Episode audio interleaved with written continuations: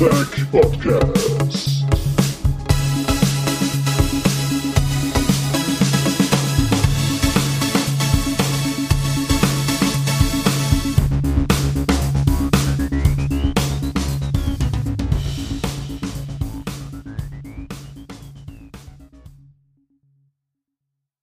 Hallo und willkommen zur neuesten Ausgabe vom Battlepod.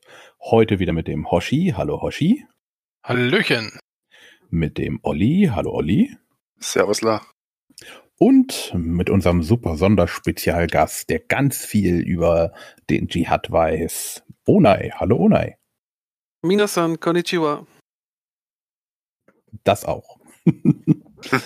Und zwar, wir haben jetzt ein bisschen länger nicht mehr aufgenommen. Das waren verschiedene Gründe, Zeit, krank, Arbeit. Und jetzt äh, endlich äh, zwingt uns Corona zu Hause zu bleiben. Das heißt, wenn ihr in der fernen Zukunft das hört, ähm, wir sind Corona, heute ist der 27.04.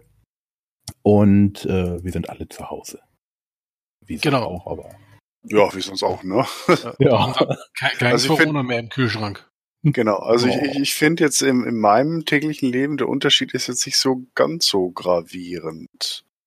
Oh. So, ist auch gut, also wenn der, wenn der Urlaub jetzt nicht stattfindet, das ist natürlich schon was. Äh, Chapter-Treffen ist abgeblasen worden, zwangsweise. Aber sonst so grundsätzlich, weiß nicht. Also ich find's kacke, weil ich wäre jetzt gerade in Japan.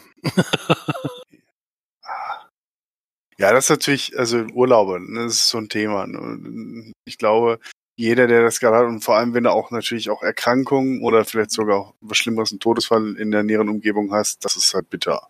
Gar keine Frage. Ne? Aber ich glaube, äh, es gab wahrscheinlich keine bessere Zeit, um dass es Corona gibt, weil du hast halt Streaming, du hast halt online wenn du jetzt nicht direkt persönlich richtig fies betroffen bist, es gibt definitiv Schlimmeres, als äh, jetzt zu Hause zu hängen und am Rechner ein bisschen zu zocken, vielleicht im Garten zu chillen, sofern man einen hat. Mhm. Aber dann kommen wir doch gleich mal zum ersten Thema vorm Thema. In Corona-Zeiten online spielen. Wir wollen ja eigentlich Metal-Tech spielen. Und jo. es gibt ja verschiedene Möglichkeiten. Ähm, ich weiß nicht, ob die jetzt so halblegal sind, legal. Das ist, ist erschließt sich mir nicht so ganz genau. Also es gibt ja einmal den Mega Mac. Das, ja. ist, das kannst du Battletech spielen, also Klassik oder Alpha Strike, Alpha Strike glaub, äh, eigentlich schon. Schätze ich mal. Ja, das sind ja alles Fanprojekte, die machen ja kein Geld damit. Ne? Das ist halt, äh, du kannst jeder kannst runterladen und so weiter. Also es wird ja kein Geld damit verdient. Es wird auch nicht in dem Sinne beworben. Es ist ein Open Source Projekt, von daher ähm, glaube ich nicht, dass das in irgendeiner Form eine eine äh, Verletzung von irgendwelchen Markenrechten ist in irgendeiner Form.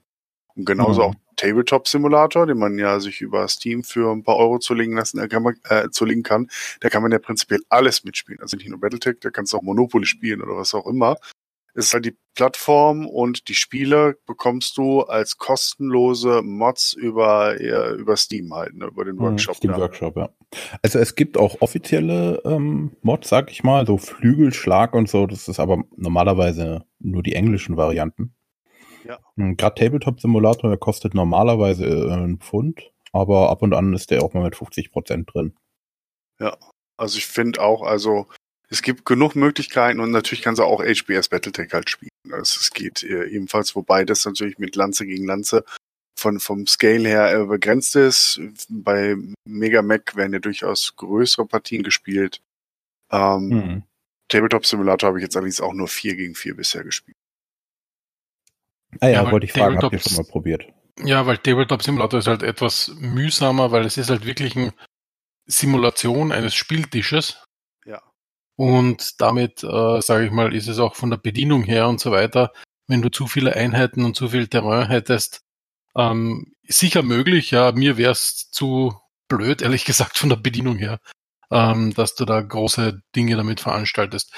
Aber gerade so für eine, für eine lustige Runde Alpha Strike 4, also Lanze gegen Lanze oder so, ist es absolut spaßig, so für eine Schnellrunde. Mhm. Also ich, ich habe es gespielt, Classic Battletech gegen Makoto mal, M4 gegen 4 ich glaube, das Mitspielen, das ist gar nicht so schwierig. Das, das, das ähm, Bereitstellen, das ist das Anstrengende bei der Geschichte. Und momentan ist es äh, ja leider so, man muss ja trotzdem noch, bevor die Leute zu Hause sitzen, irgendwie sie überreden, damit zu machen. Und dafür, dass man Leute überreden muss, dann den Aufwand zu treiben, Spielbrett, die Figuren runterzuladen, alles, die Bögen hinzulegen und so weiter. Ja, das ist so ein bisschen der Motivationsbreaker für mich. Ne? Also wenn mhm. jemand sagen würde, ich habe da richtig Bock drauf und lass uns mal eine Runde spielen, wäre ich gerne bereit, da auch mal ein Spiel aufzusetzen.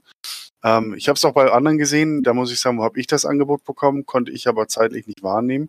Ähm, wie gesagt, das ist sonst eigentlich, ja, einfach die Platte setzen und spielen. Also für die Mitspieler sozusagen. Hm. Also, ich weiß nicht, ob es ähm, das für Battletech schon gibt, da habe ich noch nie geschaut, aber es gibt für so viele Brettspiele so auch mit ähm, Skripten und so, dass das praktisch das Brett für dich viel übernimmt. Da weiß ich jetzt nicht, ob das dafür auch geht, gibt. Kannst wahrscheinlich schon machen, weil es, du kannst sehr viel automatisieren im, im Tabletop Simulator zum Beispiel auch, ja. Hm. Aber ich glaube halt nicht, dass ich das wer an, angetan hat bisher, ja, weil es ist nicht allzu einfach, das zu machen und ja, es ist, also es ist schon einiges an Zeitaufwand, den du da reinsteckst. Ja. Also ich mhm. habe ein paar Leute gesehen, die ähm, den Tabletop-Simulator mitverwenden, um quasi äh, Rollenspiele äh, online zu spielen, ja. Mhm. Also wie das schwarze Auge oder so. Ja. Und äh, selbst da, da kommt es dann drauf an, wie gut derjenige, der das, der die Automatisierung implementiert, ähm, wie der die Regeln auch interpretiert teilweise. Mhm. Und jede, jede Regelfassung äh, hat Interpretationsspielraum, ja. Und also bei, ich denke mal, bei Battletech ist es noch einfacher, weil da kann man es sehr kategorisieren. Bei sowas wie Schwarzes Auge wird es noch komplexer, weil ich sage mal, wenn dann in einer Runde äh, Storyteller-Typen auf, auf Regel-Nazis treffen, dann wird es ganz schwierig. Ne? Mhm. No. Bei mir war die Partie auf jeden Fall locker und es hat auch Spaß gemacht. Also wenn einer mal von euch Bock hat, sagt mir Bescheid, dann machen wir einen Termin aus, dann spielen wir eine Runde. Mega Mac ist natürlich noch einfacher, das ist aber halt auch grafisch natürlich deutlich limitierter. Ja, ähm, der Tabletop-Simulator ist ja so 3D-Tisch. Mhm. Genau, ja. Und dann gibt es ja diese, diese Mega Mac ist, glaube ich, so 2D-Hexfeld von oben, ne? Ja, du kannst so leicht äh, perspektivisch was einstellen, so dass zumindest die Höhenunterschiede korrekt dargestellt werden. Ähm, dann hast du ein besseres Verständnis für die Karte. Ne? Von der mhm. Performance her, ich sag mal, Mega Mac ist halt einfach 2D und das kann jeder moderne Rechner easy rechnen und kommt da auch nicht an, an seine Grenzen. Und vor allem, was das Schöne ist, äh, alle Trefferwürfe werden halt automatisch berechnet, was du halt natürlich beim Tabletop-Simulator alles auch händisch machen, also im Kopf machen musst. Ne?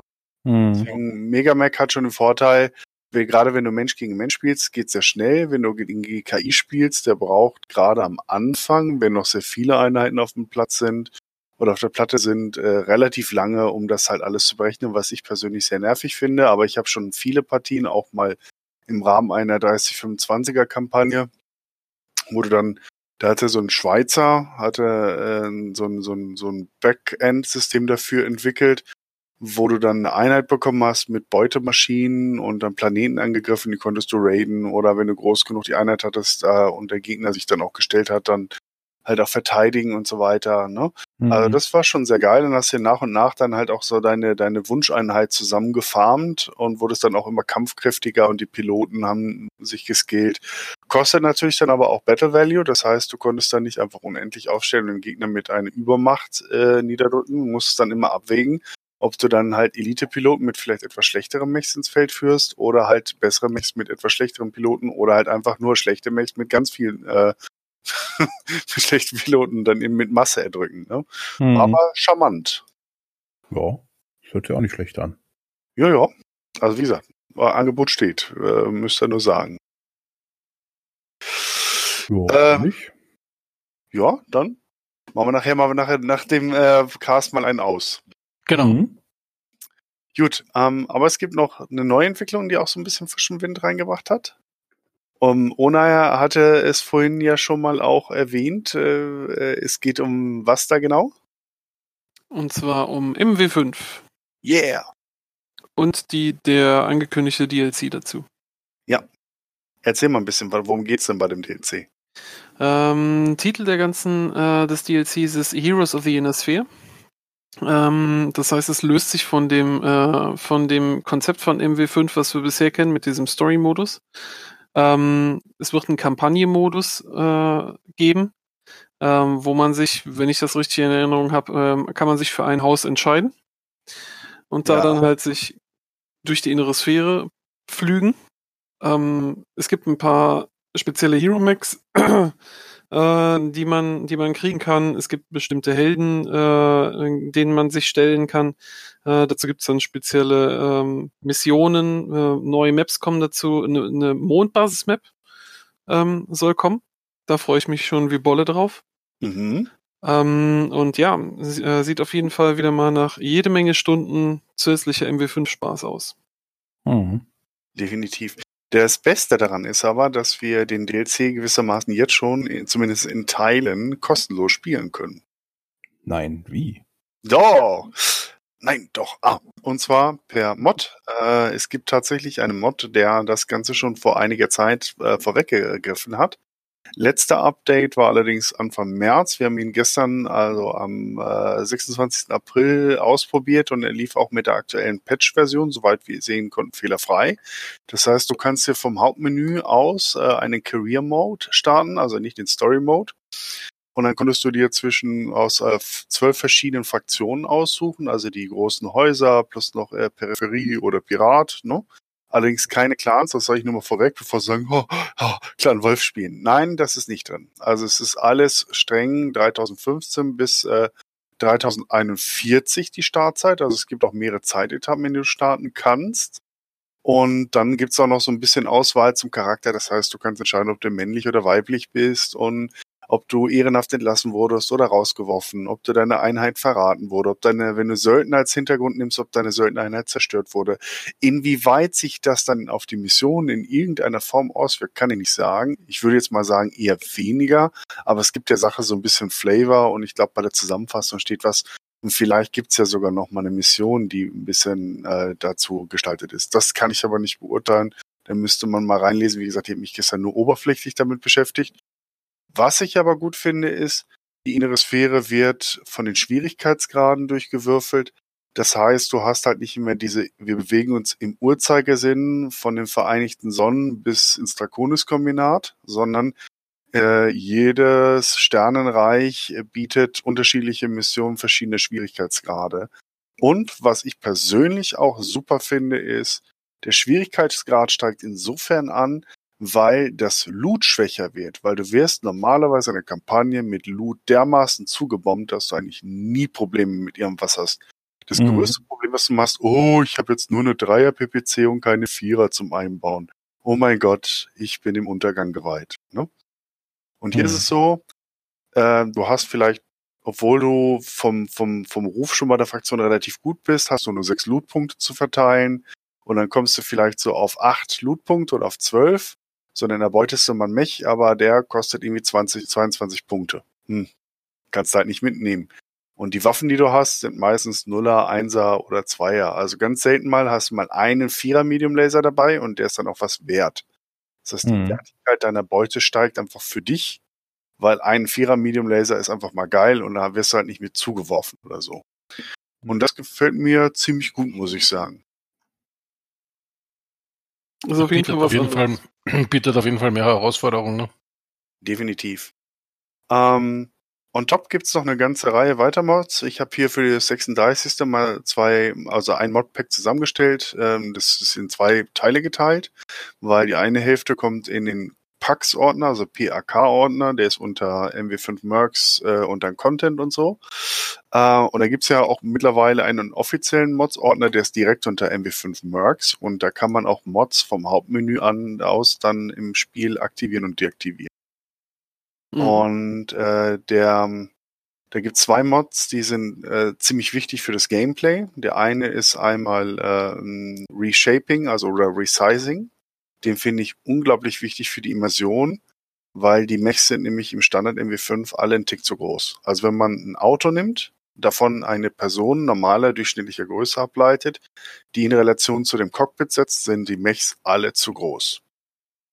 Und vor allem, sie sind alle fast zugleich groß. Klar, die Light Mechs sind definitiv kleiner, aber so ein Thunderbolt, Grasshopper äh, Wolverine, die Unterschiede mhm. sind marginal.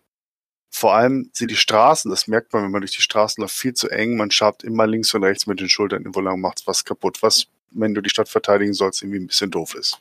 Mhm. Und jetzt ist der Mod so, zum Beispiel der Marodeur hat ein unglaublich tief liegendes Cockpit und er ist einfach kleiner. Das merkst du mhm. auch im Hangar, wenn du am Anfang startest und du hast gegenüber einen Grasshopper stehen. Der Kopf ist echt super weit oben. Oder auch ein Shadowhawk hat ein sehr gutes Sichtfeld während so ein Wolverine eher klein und gedrungen ist dagegen oder ein Thunderbolt sehr kompakt, bullig, aber halt auch kleiner ist. Mhm. Und mir macht es unglaublich viel mehr Spaß, weil du siehst auch ein bisschen mehr von der Umgebung, weil du viel näher dran bist als vorher. Mhm. Der zweite extrem wichtig, ja? Frage dazu? Hast du da einen äh, Link, dass wir den Stelle ich alle zur Verfügung, da kannst du dann, dann irgendwie reinpacken. Das sind ja. äh, sieben oder acht oder neun Mods irgendwie so in der Richtung, die ich da so als Package, die funktionieren auch. Stand heute alle gut zusammen, gibt keine Probleme. Habe ich auf die aktuelle gepatchte Vanilla-Version sozusagen halt draufgepackt. Hm. Ähm, den zweiten Mod, den ich extrem wichtig finde, ist ein KI-Mod. Äh, die, wir haben den Eindruck, dass die KI einmal cleverer agiert. Das heißt, Fernkämpfer bleiben definitiv hinten. Da wurde immer gefragt, wo ist diese scheiß Banshee? Wo ist die scheiß Banshee? Ja, die steht da hinten und schießt die ganze Zeit, ne? Normalerweise wäre die mitten reingelaufen in der Mission und hätte sich im Nahkampf umlegen lassen. So war sie einfach immer im Hintergrund, hat die ganze Zeit gefeuert und Schaden verteilt. Das ist mhm. das eine und vor allem noch viel wichtiger, alle Mechs, also alle sprungfähigen Mechs springen auch von der KI. Oh. Ja, das ist, äh, wenn man das das erste Mal spielt, äh, denkt man, ist okay. Wo ist dieser verdammte Assassin hin? Most likely in deinem Rücken. ja, genau. ähm, das ist so ein Game Changer, weil die, das Spiel bekommt eine ganz andere Dynamik, gerade wenn du eine große Stadt verteidigen musst und dann sind die sprungfähigen Mechs unterwegs und verpissen sich einfach und machen die Stadt auf der anderen Seite des großen Hauses fertig und du mit der Marauder läufst halt wie ein Dover hinterher, ne? Ich werde jetzt wieder sagen, öh, dann wird's ja noch schwieriger. Ja, wir wollen noch ein bisschen Anspruch. Es soll doch nicht so einfach sein, ne? Und die Sprungdüsen sind ja in dem Mech drin, ist ja sonst tote Tonnage. Ne? Und mhm. auch deine Lanzenkameraden, also die KI-Kameraden, nutzen die Sprungdüsen. Zugegeben, ab und zu bleibt mal irgendwo eine hängen, also an einem Hang, an einem Berghang oder so. Und das ist, glaube ich, auch der Grund, warum PGI es rausgenommen hat, weil sie befürchtet haben, dass die Leute sich dann beschweren, oh, die KI ist zu doof, sie bleibt andauernd hängen. Mhm. Also ich finde, die Relation zu gelegentlich mal hängen bleiben dafür regelmäßig die Sprungdüsen einsetzen und das Spiel dynamischer, spannender und spaßiger zu gestalten, finde ich, äh, dann nehme ich lieber den Mod.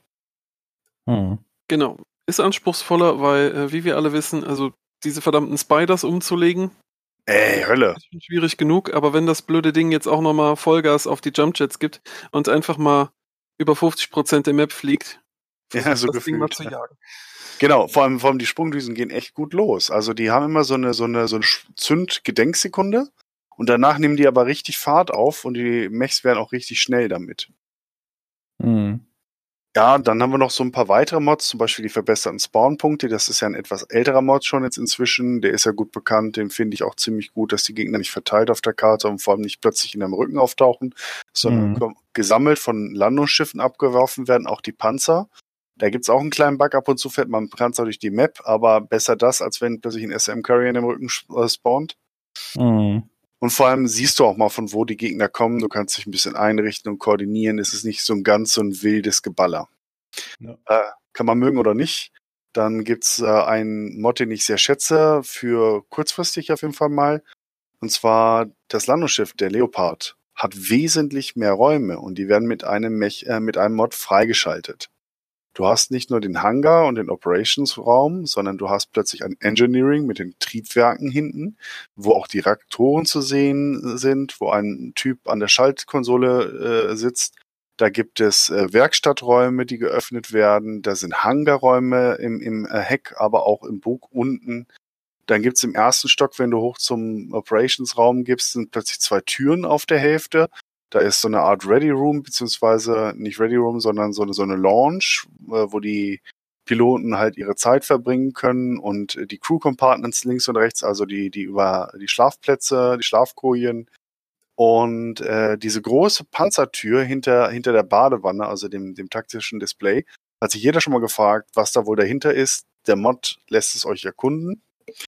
Und zwar ist, sind auch Crew Quarters noch, also Crewquartiere. Und was wir vermuten, auch eine Medistation soll das wohl sein, inklusive Analsonde. Mhm. Hm. Leg dich mal nackig auf den Tisch, Gesicht nach unten. Viel genau. Spaß. Genau. Vorn überbeugen, hinten entspannen.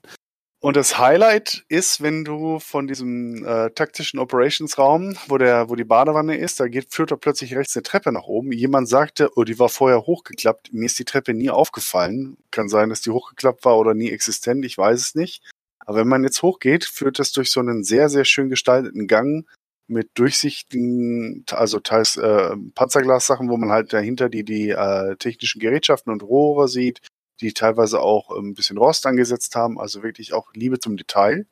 Das ist die, die Level-Designer haben wirklich Zeit und Liebe in diese, in diese Teile des Schiffs investiert. Und dann mhm. hoch und steht auf der Brücke des Schiffs.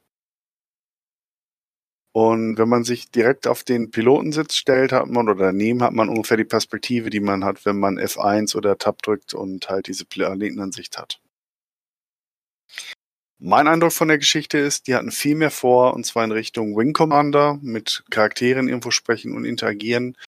Ähm, haben sie aber zeitlich und finanziell nicht mehr geschafft und deswegen all diese Räume versiegelt. Mhm. Aber lohnt sich auf jeden Fall, den Mod mal runterzuladen und einfach mal kreuz und quer durch das Ding durchgehen.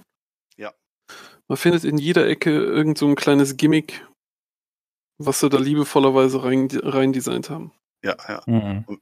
Ein paar andere Mods haben wir noch dabei, äh, Wettereffekte mit reinbringen und so weiter und so fort. Also da ist schon einiges dabei, Farbschemen neue oder sagen wir freigeschaltet von der KI, Farbschemen selber definieren, abspeichern und benennen. Ne? Und die kannst du dann bei jedem Mech dann neu laden. Es sind teilweise Mods, die sind schon seit ein paar Monaten jetzt unterwegs, aber ich sag mal, das Paket zusammen ist äh, sehr stimmig und macht allen Leuten Spaß. Ach ja, und genau, ich habe noch ein 3D-HUD noch dazu gepackt. Ich persönlich finde es sehr, sehr geil und ich habe bisher noch niemanden gefunden, der hat gesagt, das sieht scheiße aus. Meine Grafikkarte findet das nicht so toll. Deswegen äh, bei ein paar Nvidias äh, kann sie dazu führen, dass ähm, das Spiel nicht startet.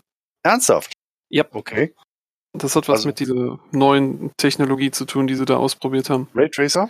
Genau. Raytracing habe ich übrigens gesehen beim, beim Malte, glaube ich, und beim, beim Caducus. Oh, nee, nee, Caducus war es und ich war ziemlich neidisch. Sieht schon geil aus. Also wenn man, wenn man den Unterschied das erste Mal sieht, da, äh, da verzückt man sich an Reflexionen, an polierter Panzerung von Grasshoppern, mhm. wo man mhm. nur links, rechts, links, rechts und guckt, wie, wie sich das jetzt ein bisschen realistischer darstellt. Ja, ist ganz hübsch. Ja, ja, ja. Also wir packen mal alles mit rein, äh, mit einer kurzen Beschreibung, was die Dinger machen und auch vielleicht mit einer kurzen Beschreibung, wo man die hin installiert. Also installieren muss man die gar nicht, sondern immer nur entpacken im Verzeichnis, dann starten das Spiel und Spaß haben. Mhm. Aber so ein Mod-Manager oder so gibt's noch nicht. Also es gibt ja für, für Nexus-Mods, da gibt's ja dieses Vortex, was für einige macht, aber das gibt's dafür nicht, oder? Soll da irgendwas Offizielles kommen? Also es, du kannst halt zweiter, zweiter oder einige Mods halt über das Hauptmenü steuern. Das heißt, es gibt schon einen integrierten Mod-Manager. Nur nicht jeder Mod ist dafür vorgesehen. Aktuell. Mhm. Wahrscheinlich sind die vorher erschienen und die Leute haben sich nicht mehr die Mühe gemacht, das dann halt um, umzusetzen, vermute ich mhm. mal. Glaube ich auch, dass das einfach noch eine Zeit dauern wird, bis alle Mods da in den, in den Modmaker integriert sind. Äh, mit Modmaker meine ich, also, oder was ich meine, ist, dass ich irgendwo eine Seite habe und sage, Modmanager hier wie Steam Workshop. Abonnieren, hinzufügen, sowas. Ach so, nein, nein, das gibt's noch nicht. Das gibt's noch nicht. Aber zumindest habe ich es nicht gesehen. Kann sein, dass es das gibt, aber wenn, dann wäre es mir noch Nee, nicht. das, das kann der Epic Games Launcher noch nicht. Na, okay. Aber planen sie wahrscheinlich irgendwann 2022, oder? Ja, angekündigt haben sie es schon für letztes Jahr, aber ja. Ah, okay. Ja, gut, die haben ja auch nicht jetzt so Kapazitäten oder Geld, Epic, also. Na, Epic Games ist extrem arm, ja. Ja, ja, deswegen, also das kann man nicht sein, dass es so schnell geht. Wenn ihr das unterladet, äh, Nexus oder so, wäre es ja so schön, lasst denen ein Like da oder so. Also, mhm. alle, wir sind für alle Leute dankbar, die sich daran machen. Okay, äh, habt ihr noch was oder wollen wir zum Hauptthema kommen? Ich glaube, wir sollten das Hauptthema ansprechen. Ah, so sieht's aus. Genau. Okay, also. Der Dschihad. Beim Dschihad denken ja heute 2020 viele an irgendwelche Probleme auf unserer Erde. Wir reden aber vom Dschihad im Battletech. Genau. Und da Onai unser ausgewiesener Experte ist, würde ich sagen, äh, fängt der mal an mit den Voraussetzungen zum Dschihad was ist da im Vorfeld passiert? Okay, einige Sachen davon sind ja auch in den vorangegangenen Battlepods äh, schon angesprochen worden. Also man, es gibt so keinen offiziellen Starttermin, so herzlichen Glückwunsch, wir haben jetzt 31.05.3066, wir haben jetzt offiziell Dschihad. Herzlichen Glückwunsch. Das ist alles so eine Sache, die sich so ein bisschen entwickelt hat. Man könnte das so ungefähr vergleichen mit einem Schachspiel. Das heißt also, die, die Spieler müssen erstmal ihre Figuren in die richtige Position bringen. Deswegen, äh, so grob kann man sagen, dass es mit 3066 losgeht. Jetzt mal kurz rekapitulieren, was war alles 3066? Was war der Inhalt des letzten Battlepods? Ja, Civil War natürlich, ne? Genau. genau also der Bürgerkrieg. Was man, was man halt im, im Civil, was man halt im Civil War schon ein bisschen mitgekriegt hat, war, ähm, dass es quasi eine Spaltung gegeben hat innerhalb von Comstar, ne? Ganz wichtig. Ja, vorher schon, genau. genau. Also Genau, die, die war ja vorher schon im Prinzip, ja. Und dass das traditionelle Comstar äh, sich im Prinzip, also dieses mystische, wir sind die Weltverbesserer, äh, Religion, Scientology Brainwashing Gruppe in quasi Word of Blake umbenannt hat, ja. Und die eher technologieorientierten, wir sind eigentlich die Abkommen des äh, ja, Telekommunikationsdienstes der Sternenliga, ähm, sind dann eher so das verbliebene Comstar, sage ich mal. Genau. Also ursprünglich eins, äh, es war vorher nur eine Fraktion, so eine Tendenz, so äh, eine radikalisierte Gruppe, die halt dann immer mehr Einfluss und äh, Zuspruch bekommen hat innerhalb von Comstars und sich dann irgendwann losgesagt hat. Und ihren Fuß gefasst hat, maßgeblich in der Liga Freier Welten. Warum die Liga Freier Welten? Ja, weil im Prinzip die, sag ich mal, Protektoraten von der, von der Liga immer schon sehr Comstar orientiert waren und äh, ja, diverseste Kronprinzen oder wie sagt man, bei denen sind es nicht Kronprinzen, sondern bei denen sind es äh, äh, warte, warte, warte, warte. Ähm, äh, Schande. Generalhauptmann. Genau. Genau, aber die, da gibt es auch so einen Generalhauptmann-Anwärter oder wie heißt der Sohn von dem quasi? Egal. Auf jeden Fall, die Söhne von denen sind ja gern mal bei Comstar aufgewachsen. Ne? Exakt. Da haben die also fruchtbaren Boden gefunden, offene Ohren, wo sie sich dann halt niedergelassen haben. Ein weiterer Vorteil war natürlich, dass viele von den, sage ich mal, eher, äh, also ist ja schon eigentlich vorher passiert, weil eigentlich im, im großen Kampf mit dem Clans auf Dukait ja, sind ja von den, ich sag mal, eher äh, corporate eingestellten Comstar-Leuten viele draufgegangen, ne? Ja. Mhm. Dann natürlich noch die, die Situation an sich. Wir haben den Fatcom Civil War, der, der gerade läuft, also äh, die Vereinigten äh, Sonnen äh, gegen die Brüder im Lyranischen, äh, in der Lyranischen Allianz. In der Nähe von Terra hat sich dann die Chaosmark gebildet. Äh, ein loser Sternverband, äh, wo es unheimlich hergeht. Da hat quasi jeder auf jeden geschossen. Da war auch so eine Keimzelle, die sich dann effektiv geformt hat. Äh, und zwar nannte sich dann das World of Blade Protektorat was da halt effektiv Welten für sich beansprucht hat.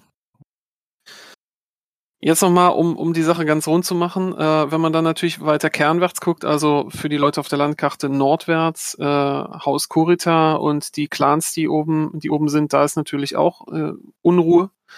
Wir haben innerhalb des Draconis-Kombinats ne, äh, einige, naja, sagen wir mal, Tendenzen, äh, um da radikaler zu werden, die Black Dragon Society die halt da natürlich auch für ordentlich Stunk gesorgt hat, äh, die auf Lutien jede Menge Chaos verursacht hat. Und äh, ja, Word of Blake ist in einer Situation, ähm, wo die ganze innere Sphäre und auch einige Clans äh, sehr stark miteinander verfochten waren. Ähm, es ging halt einfach, äh, es war halt die perfekte Zeit, weil alle, alle Fraktionen waren irgendwie geschwächt oder gerade mit anderen Sachen beschäftigt um dann halt äh, ihre Aktionen zu starten. Ja, nicht nur, es gab ja noch auch noch einen spezifischen Auslöser, der sozusagen auch Word of Blake dann entzündet hat oder sagen wir mal dann dafür gesorgt hat, dass sie, dass der Funke dann ausschlägt. Ich meine, dass sie schon solche Dinge geplant haben, solche Sachen passieren ja nicht von jetzt auf gleich. Ne? Mhm. Sowas mhm. müsste von langer Hand geplant werden, um in der gesamten inneren Sphäre äh, den, den Umsturz sozusagen zu wagen. Aber tatsächlich, äh, wenn ich das richtig mal gelesen habe, wie gesagt, ich bin kein Dschihad-Experte, war die zweite Konferenz von, ah, wie hieß sie noch? Whiting. Äh, genau, Whiting oder Whiting-Konferenz, als sozusagen der zweite Sternbund seine Auflösung äh, bekannt gegeben hat. Das heißt, Victor Steiner-Davian war ja frustriert aufgrund der Ereignisse äh, nach äh, der ähm, Operation Bulldogger und, und Snake und der, dem Sieg über Smokejagger. Er wollte sich ja zurückziehen, wollte eigentlich kein, kein Führer oder kein Anführer mehr sein. Dann, dann seine Liebste äh, ist getötet worden von einem Attentäter. Seine Schwester hat äh, den Umsturz äh, vollzogen. Ein langer, blutiger Bürgerkrieg und er hat einfach die Schnauze voll und vor allem auch die Liaos haben natürlich immer wieder reingeflackt. Das heißt, er, aber auch andere führende Köpfe in der inneren Sphäre waren anscheinend äh, davon überzeugt, dass äh, der, die äh, zweite Sternliga einfach keinen Bestand haben würde. Mhm. Und mhm. der, eigentlich hatte sich das World of Blake ein bisschen anders vorgestellt. Und zwar in dem Sinne, dass äh, sie sozusagen dann die, die große Erleuchtung dann äh, durchführen würden und äh, alle sagen, yay, wir, wir gehen in eine neue Zukunft und zwar unter auch maßgeblicher Führung von World of Blake.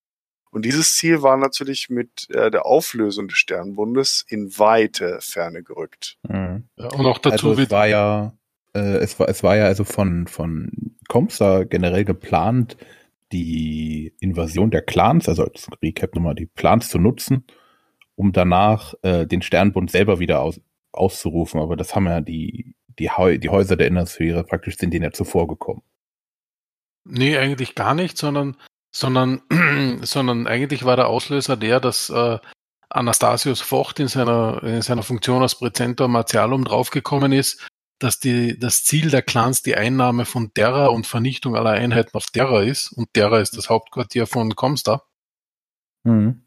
Ähm, und, und, damit war der Plan quasi, wie man so schön sagt, im Arsch. Entschuldige mir French. Ja, also mhm. ähm, das, das ist war quasi echt blöd. Ja. Ähm, damit mussten sie quasi den, den Kampf von Dukait ausfechten, weil um das Ganze mal anzuhalten. Ähm, dann hat es eben intern in Comstar, sage ich mal, viele Richtungen gegeben, mit, mit in welche Richtung man jetzt weiter vorgehen sollte. Ähm, für viele war es dann auch ein totaler Affront, als äh, Anastasius Vocht den, den Viktor Steiner Davion als seinen Nachfolger als, als Präzentor Martialum quasi eingesetzt hat, ne? Mhm. Weil da kommt ein untrainierter Zivilist, so nach dem Motto, der von unserer Religion eigentlich nichts haltet und wird Präzentor Martialum, was ist da los, ne? Mhm. Und, und damit war natürlich die Spalt, Spaltung komplett vollendet, ne? Mhm. Ja, genau. Und das ja, ist so, glaube ich. So, musste man, musste ja. man mal Terra knacken, ne? Genau. Ohne. Weiter. Okay, so die, die erste Aktion, äh, die Word of Blake startet, oder man muss da besser sagen, starten lässt, äh, ist gegen eine berühmt-berüchtigte Söldnereinheit, äh, deren, äh, deren Anführer äh, sich äh, über die Jahrzehnte, kann man eigentlich sagen, äh, für die innere Sphäre eingesetzt hat, ähm, mal für äh, diverse Fraktionen gekämpft hat, dann wieder gegen andere Fraktionen. Es ist nichts anderes als äh, die Wolfsdragoner und Jamie Wolf. Ähm, ähm, Frage dazu, äh, für alle Zuhörer, die, die den Civil War noch nicht im Kopf haben, haben Sie zu dieser Zeit schon Terra eingenommen gehabt? Zu der Zeit ist Terra eingenommen gewesen, ja, glaube ich schon. Also, wir dann nochmal kommen. Genau, weil das sollte man auch erwähnen. Also Word of Blake hat zu dieser Zeit Terra schon übernommen gehabt glaube, das ist so ein ganz wichtiger Punkt, auch den man noch vorwegnehmen sollte, bevor man da in die einzelnen. Absolut richtig.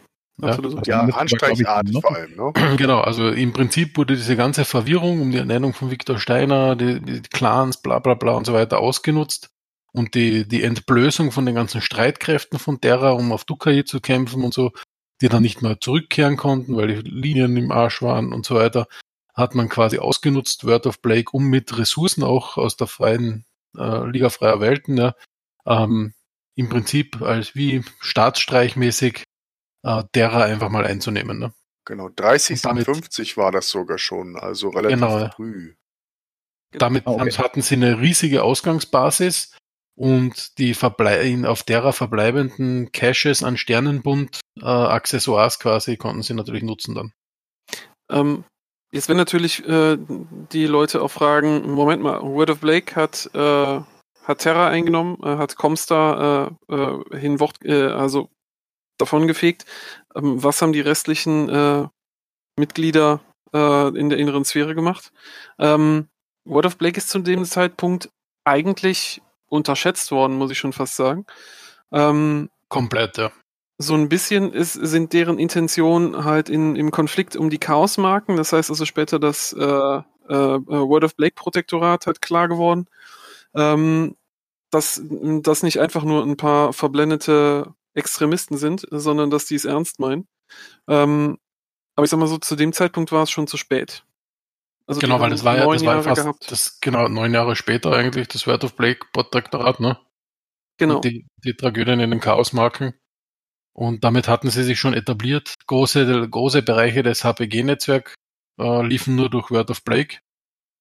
Und wenn man nicht Gefahr wohl laufen wollte, äh, unter ein Interdikt zu kommen, musste man halt mal mitspielen, ne? Mhm.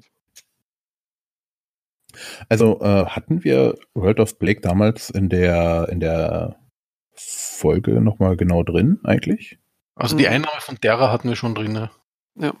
Aber wie gesagt, das ist, äh, man muss mal gucken, was da nebenbei da halt alles gelaufen ist. Der Fatcom Civil War hat da halt, äh, äh, obwohl der ja halt auch später stattgefunden hat, äh, hat das Ganze erstmal überschattet. Ich muss mal mhm. ganz korrigieren. 3057 begann die Planung für die Einnahme von Terra ähm, äh, 3058 ist dann vollzogen worden im Rahmen der Operation Odysseus. Mhm. Ja. Wahrscheinlich haben sie ein trojanisches Pferd benutzt, würde ich mal behaupten. Genau. Ja, sehr, sehr wahrscheinlich. Ja, ja und. Ja, willst du es noch ausführen, dein trojanisches Pferd? Nee, nee, also das müsste ich hier, müsste ich mal reinlesen. Ich äh, war mir jetzt auch nicht mehr so gewahr, äh, was da gelaufen ist. Von daher, nee, nee, alles gut. Ja, und dann kam es eben 3067 zu der Attacke auf die Wolfsdragoner ohne. Genau. Ähm, ich, lese mal fleißig nebenbei, vielleicht sage ich es nachher noch. okay. ähm, Jamie Wolf ähm, ist, äh, hat sich ja immer dargestellt als so ein Mediator. Äh, er hat die Leute, äh, er hat die, die Hausfürsten äh, äh, zu Beginn der Clan-Invasion an den Tisch gezogen und hat gesagt, passt mal auf, alleine schafft ihr das nicht. Das heißt, ähm, aus, Sicht, äh, aus Sicht World of Blake war das natürlich ein Prime Target. Nur gut, was hat World of Blake äh, benutzt, um, äh, um ihn dann, äh, äh, um ihm dann halt an den Kragen zu gehen? Ähm, äh, der Planet Outreach wurde angegriffen und zwar ist Outreach der, der Söldnerplanet. Das ist die, die neue Heimat der Wolfsdragoner. Gleichzeitig äh, ist es aber auch die Heimat von vielen anderen Söldnerregimentern die da ihre Vertretungen haben, wie auch immer. Ähm, mhm. Wolfsdragone haben Ausbildungszentren da, da werden auch Omnimax hergestellt und so weiter und so fort. Und äh, im Prinzip wurde der erste Schlag ausgeführt von äh, angeheuerten Söldnern, angeführt von den Wacko Rangers unter dem Kommando von Wayne Wacko. Wie der Name schon sagt, äh, Wacko ist äh, nicht ganz dicht. Ähm, er hatte schon immer einen Hass auf äh, Jamie Wolf gehabt. Da hat er jetzt dann halt eine mit Unterstützung von, von Word of Blake dann halt mal äh, das Ventil gefunden, um da ein bisschen Dampf abzulassen. Und äh, in den Gefechten um Outreach ist Jamie Wolf dann halt auch umgekommen mit einem Großteil der, der Wolfsdragone, die da stationiert waren, beziehungsweise befreundeten Söldnereinheiten, die versucht haben, sich denen entgegenzustellen. Hm. Das war natürlich dann erstmal ein großer Schlag. Ähm, äh, für die Wolfsdragoner ist, äh, ist, die einen großen Bezug zur, zu ihrer Heimat haben, äh, war das ein absolutes No-Go. Wie wir auch aus den, äh, aus den frühen Büchern von Battletech wissen, ähm, äh, ist der Begriff der Familie für Wolfsdragoner sehr wichtig. Deswegen, das war etwas, äh, wo, wo man absolut ins Schwarze getroffen hatte. Deswegen äh, kurz nach diesem, nach diesem Überfall ähm, im Oktober 3067 hat sich dann auch eine Streitmacht zusammengefunden, angeführt von wiederum äh, äh, Wolfsdragoner-Regimentern, die nicht auf Outreach stationiert waren, und zwar das äh, CETA-Bataillon, äh, das Wolf Spider Battalion und äh, das Beta-Regiment, die sich wiederum mit der, mit der Hilfe von ein paar befreundeten Söldnereinheiten dazu entschlossen hatten, einen Gegenschlag anzuführen äh, gegen Word of Blake und hatten das irrsinnige Ziel, muss man jetzt einfach nur sagen, eines der Zentren von, von Word of Blake anzugreifen, und zwar den Mars im terranischen System. Hm. Warum Mars? Warum nicht gerade Terra? Der Mars ist einer der Planeten äh, im, im, im, im Sol-System, äh, wo große Ausbildungszentren, äh, Fabriken und so weiter stationiert sind. Äh, das ist also schon aus dem strategischen Standpunkt her aus ein lohnendes Ziel. Und äh, ja, leider sind sie da nicht so weit gekommen, obwohl sie da mit allem angerückt sind, was man so hat, inklusive, was man dann jetzt auch da liest, äh, mit drei Kriegsschiffen, äh, die die äh, äh, Wolfsdragoner so aus dem Hut gezaubert, äh, gezaubert haben, haben es eigentlich nur wenige effektiv auf die Marsoberfläche geschafft. Also die Verteidigung von, von Word of Blake äh, war schon so massiv, dass die schon im, in der Atmo die, die meisten in der Atmosphäre einfach abgeschossen und verglüht sind. Oh, ist das der Angriff von Zeta-Bataillon? Ja. Oh, den, die Kurzgeschichte habe ich gelesen. Boah, die ist echt traurig. Ja.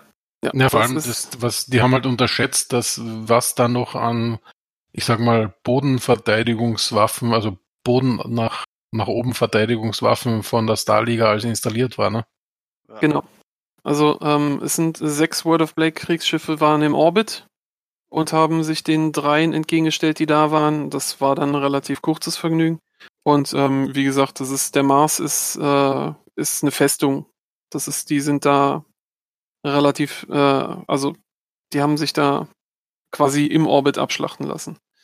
Ähm, es gab nur wenige, äh, die es überlebt haben und einer der derjenigen, die es überlebt hatten, der hö höherrangigste ist im, im Major Terra Lucas vom Zeta-Bataillon, die dann halt später durch einen ominösen Helden, der sich dann aus einem Gefangenenlager auch herauskämpfen wird, dann halt befreit wird.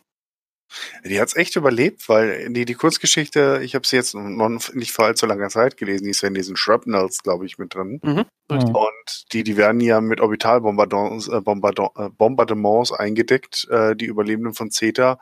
Und das ist echt nicht schön zu lesen. Und dann merkst du mal halt, dass, dass da auch Mechs halt ihre Grenzen haben. Und, das ist vielleicht für später, für Dark Age auch mal interessant, welchen Maßstab die Kriege schon wieder im Battletech-Universum angenommen ha äh, haben, und zwar so ähnlich wie im ersten Nachfolgekrieg. Genau. Ja, so ist es, ja.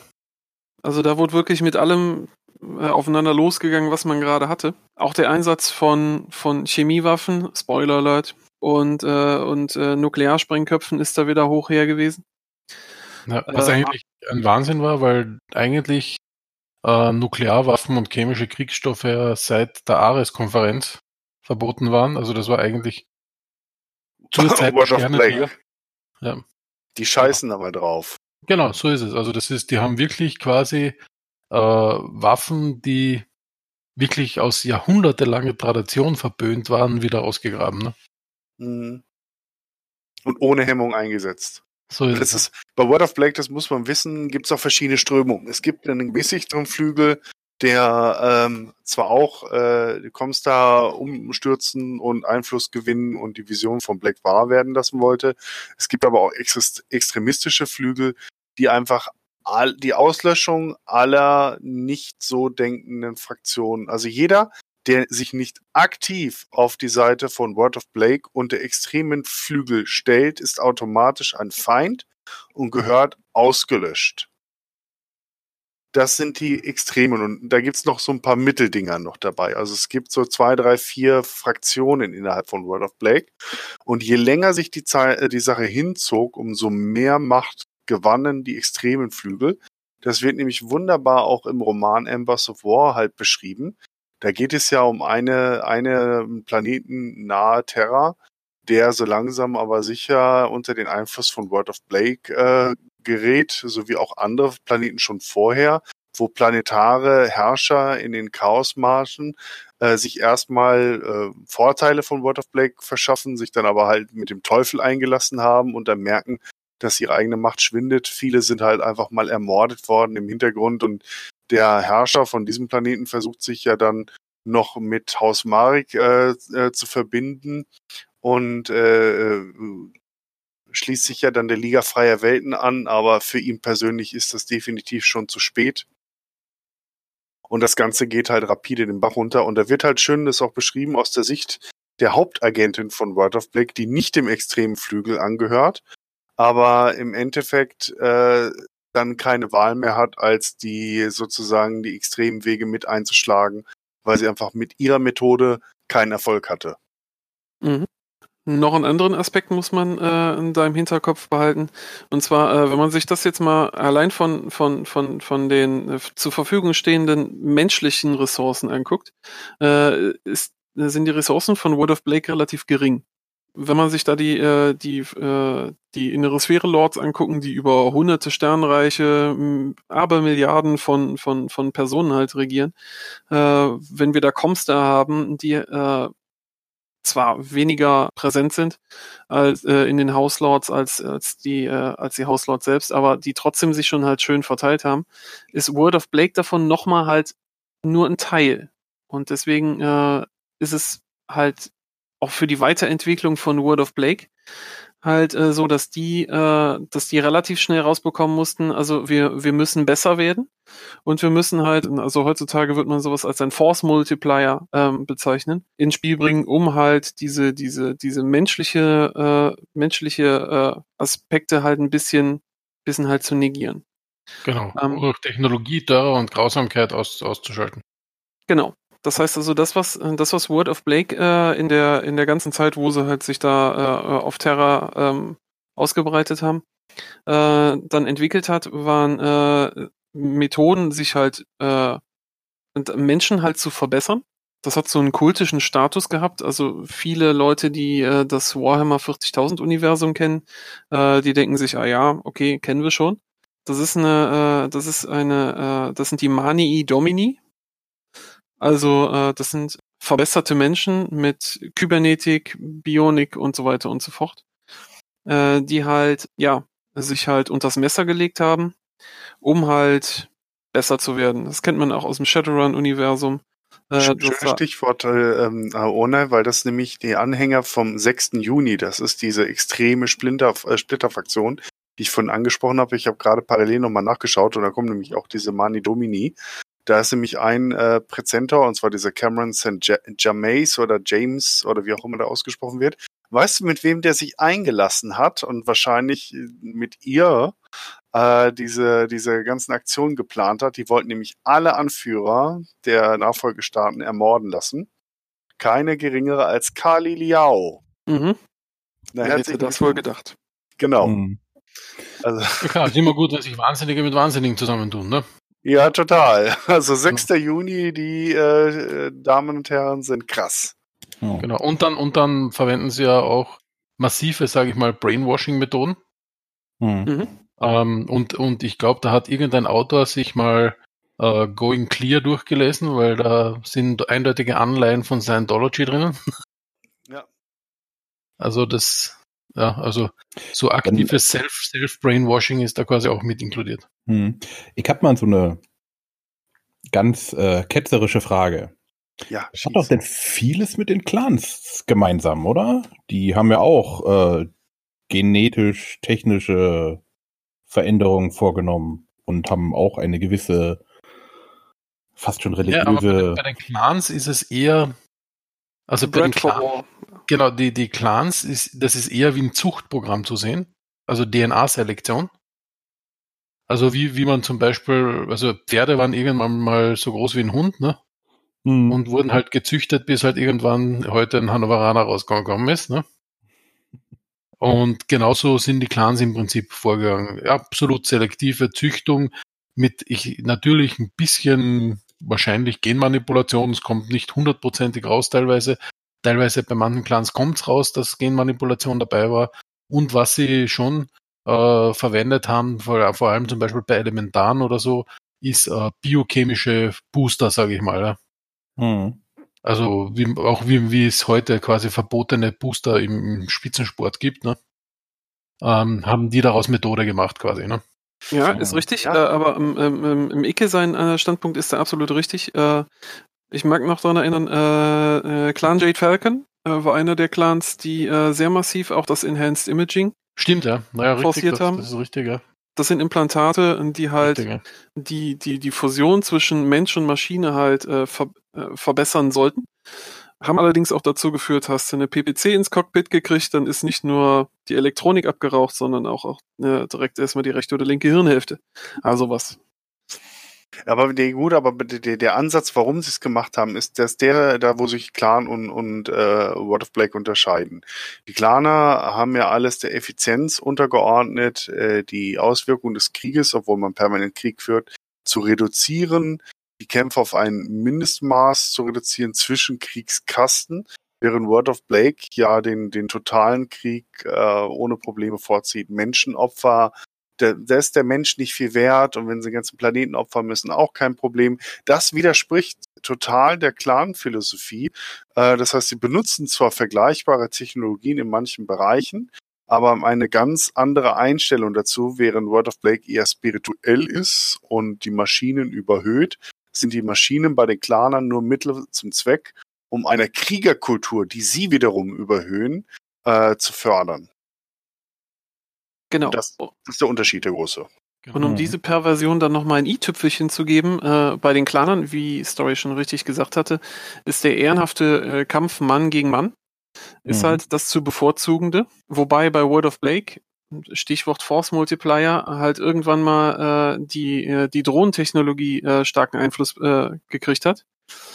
Das hat nicht nur bei Max angefangen, sondern das hörte dann halt zum Schluss dann halt auch auf komplett automatisierten Kriegsschiffen, äh, die man schon aus der Sternbundzeit kannte. Dann halt mhm. weiter den, ja, weiter den Strich. Genau, also möglichst viel Manpower ersetzen durch Technologie, genau. größere Feuerkraft. Automatisierung. Weil sie waren halt nicht so viele. Aber sie hatten eine ganze innere Sphäre, die sie überzeugen mussten. Hm. Genau, und, von, von und, ihrem und, Weg. Und wer nicht mitmacht, wird ausgelöscht. Punkt. Genau, Terror und Angst ist natürlich auch ein gutes Druckmittel, ne? weil wenn du äh, einen benachbarten, sehr leicht verteidigten Planeten einfach mal wegnukst, ne? dann werden die drei anderen Planeten vielleicht sagen, okay, äh, wir sind dabei, Schön ist auch, wie sie, ähm, ich habe jetzt gerade mal nebenbei nachgelesen, wie das mit der Operation Odysseus im Jahre 3058 gemeint war. Und zwar das trojanische Pferd waren die äh, Centauri Lancers, also eine sehr, sehr bekannte und renommierte Söldnereinheit, äh, die von Comstar angeheuert wurde, um äh, Brian's Legion zu ersetzen. Und äh, World of Blake hat halt rechtzeitig Wind davon bekommen und hat angefangen, auch einmal natürlich vorher schon Terra zu unterwandern, aber halt auch die Brian's Legion. Und als dann der Wechsel anstand, haben sie vorher die Zivilisten von, äh, von der, den Centauri Lancers äh, in Gewahrsam genommen und natürlich gedroht, sie alle umzubringen, wenn sie halt nicht mitmachen. Das heißt, sie haben sozusagen dann Teile von den, oder beträchtliche Teile von Centauri äh, Lancers, wenn nicht sogar alle, wenn ich das richtig lese, ähm, ausgetauscht und sind dann als äh, Centauri Lancers ge getarnt auf Terra gelandet und haben dort ihren Dienst angetreten. Ähm, sie hießen dann sozusagen äh, Deckname Shadowlances. Mhm. Und als dann ein Gewitter aufzog, das gerade den, den beträchtliche Teile von Nordamerika überzog, haben sie dann diese Situation genutzt, um äh, loszuschlagen und wollten die äh, eine Präzetorin ähm, und auch gen sozusagen Generalin des, des äh, Comstar-Militärs Meucheln im Landeanflug mit ihrem Landungsschiff äh, haben sie nicht geschafft, weil die mit ihrem Mech noch vorher abspringen konnte. Aber da ging es dann halt los und im Prinzip, das war das äh, trojanische Pferd, was sie halt reingebracht haben. Also die verkleidet als die Centauri Lancers. Hm. Lancers. Und das sind halt auch die Methoden, die sie halt angewandt haben. Also Gewalt, äh, Überzeugung, Gewalt, Ausnutzen, Schwachpunkte suchen, das hat halt nicht im Ansatz irgendwas Ehrenhaftes. Also wenn wir glauben, äh, nimm den schlimmsten, hinterhältigsten Clan, den du finden kannst, selbst die sind um Lichtjahre ehrenhafter als alles, was World of Black zu bieten hat. Genau, also selbst wie die Clans mal ein orbitales Bombardement durchgeführt haben, haben sie ja zuerst noch nachgefragt, dass sie alle Zivilbevölkerung, die jetzt nicht bombardiert werden will, evakuieren. Zum Beispiel. Und sie haben meistens ja auch nur auf, die, die Klaner haben ja dann reagiert auf zivile Unruhen, auf Hinterhalte. Sie ja. haben ja die Kurita-Welt auch in dem Fall nur bombardiert, weil ein Bürgerkrieg gegen sie gefunden oder so ein Guerillakrieg, mit dem die Klaner nicht klargekommen sind, die ja für sie absolut unehrenhaft war. Das war also im Prinzip nur Feuer mit Feuer bekämpfen. Das macht sich besser für die Zivilisten vor allem. Aber es ist nicht das gleiche Kaliber wie äh, Word of Blake. Die würden das einfach mal prophylaktisch machen, um allein nur mal einen Punkt zu machen. Hm. Korrekt. Jo. Gut, das Aber war jetzt also ein bisschen sehr aus. Eine, eine Nebenfrage nochmal stellen. Warum, äh, hat jetzt nicht direkt mit Blake zu tun, sondern warum hatte der Mars orbitale Verteidigungsdinge? Ich meine, gegen wen wollte sich der Sternpunkt verteidigen? Also das heißt immer, ja, tolle Waffen und alles so, ja, aber gerade auf dem Mars, wer soll kommen? Das ist äh, das, das ganze Sol-System, das ist ja ähm, schon zu Zeiten des, des ersten Sternbundes äh, halt äh, stark verteidigt gewesen.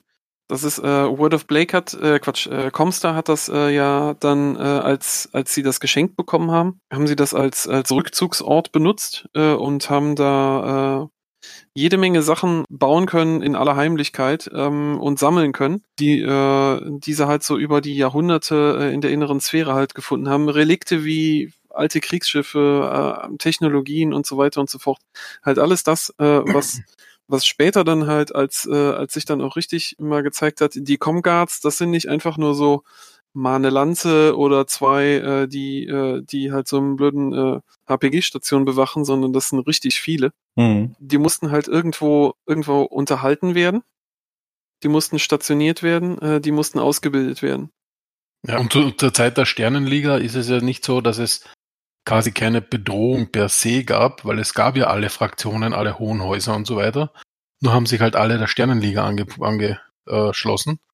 Mhm. Und, äh, der, und die SLDF, also die Star League Defense Force, hat, hat schon immer klargestellt, Freunde, passt auf, äh, im Moment ist alles Friede, Freude, Eierkuchen, aber Terra und die umliegenden Welten sind von uns quasi hauptbefestigt und wenn irgendein Haus mal auf die Idee kommt, Blödsinn zu machen, dann werden sie das quasi von Terra aus im Keim ersticken. Ah, okay. Deswegen war da die, die massive Befestigung der SLDF rund um Terra stationiert. Hm. Ja, also ich denke mal auch, also ich, ich gucke jetzt gerade mal rein, was der Mars hat äh, für eine Bedeutung hat. Also es ist äh, ähm, hat auf jeden Fall äh, äh, strategische Bedeutung innerhalb des Sonnensystems. Und man darf nicht äh, vergessen, dass die Titan-Schiffswerften natürlich auch im, in der, ähm, unserem Sonnensystem sind, in der Battletech-Geschichte, die halt die auch äh, Schlachtschiffe. Bitte? Die sind im äh, Jupiter, die sind also weiter hinten. Genau, also genau weiß ich, aber aus. genau, genau, die sind am Jupiter. Aber es hat halt strategische Lage und ich denke mal, der Mars ist halt auch ein gutes Sprungbrett und hat eine starke Garnison gehabt. Und wer vom Mars aus halt den beherrscht, der kann auch dann äh, die, die, äh, die Terra angreifen und auch die Schiffswerten ne, werfen. Genau, und, mhm. und viele Fabriken waren am Mars ja auch, macht ja auch Sinn, sagt man heute schon, äh, Fabriken für Raumschiffe am Mars zu machen, macht absolut Sinn, weil durch die geringere Anziehungskraft ist natürlich viel leichter, was vom Mars in die Umlaufbahn zu schießen, als von der Erde aus. Mhm. Genau, also von daher denke ich mal, es ist, wie es halt manchmal so ist, also richtig 100% klar umrissen ist es nicht. Da kommen wir auch später noch zu, warum das so ein bisschen alles so bruchstückhaft äh, um den Dschihad ist. Äh, das muss man sich wirklich zusammentragen aus vielen Sourcebooks, aus Kurzgeschichten im Shrapnel und hier und da. Und jetzt mittlerweile erscheinen noch ein paar Romane, die die Zeit beschreiben. Aber das war so chaotisch, wie die Geschichte geschildert wird, so waren auch die Veröffentlichungen über all die Jahre in der Realität. Ja, genau. Das hat also auch was damit zu tun. Spoilern, äh, also, ja, sagen wir mal, so ein Sneak Peek ähm, hat auch was mit dem Publisher zu tun. Der Art und Weise, wie man halt jetzt diese, die, diese neue Battletech-Zeitphase vermarkten wollte.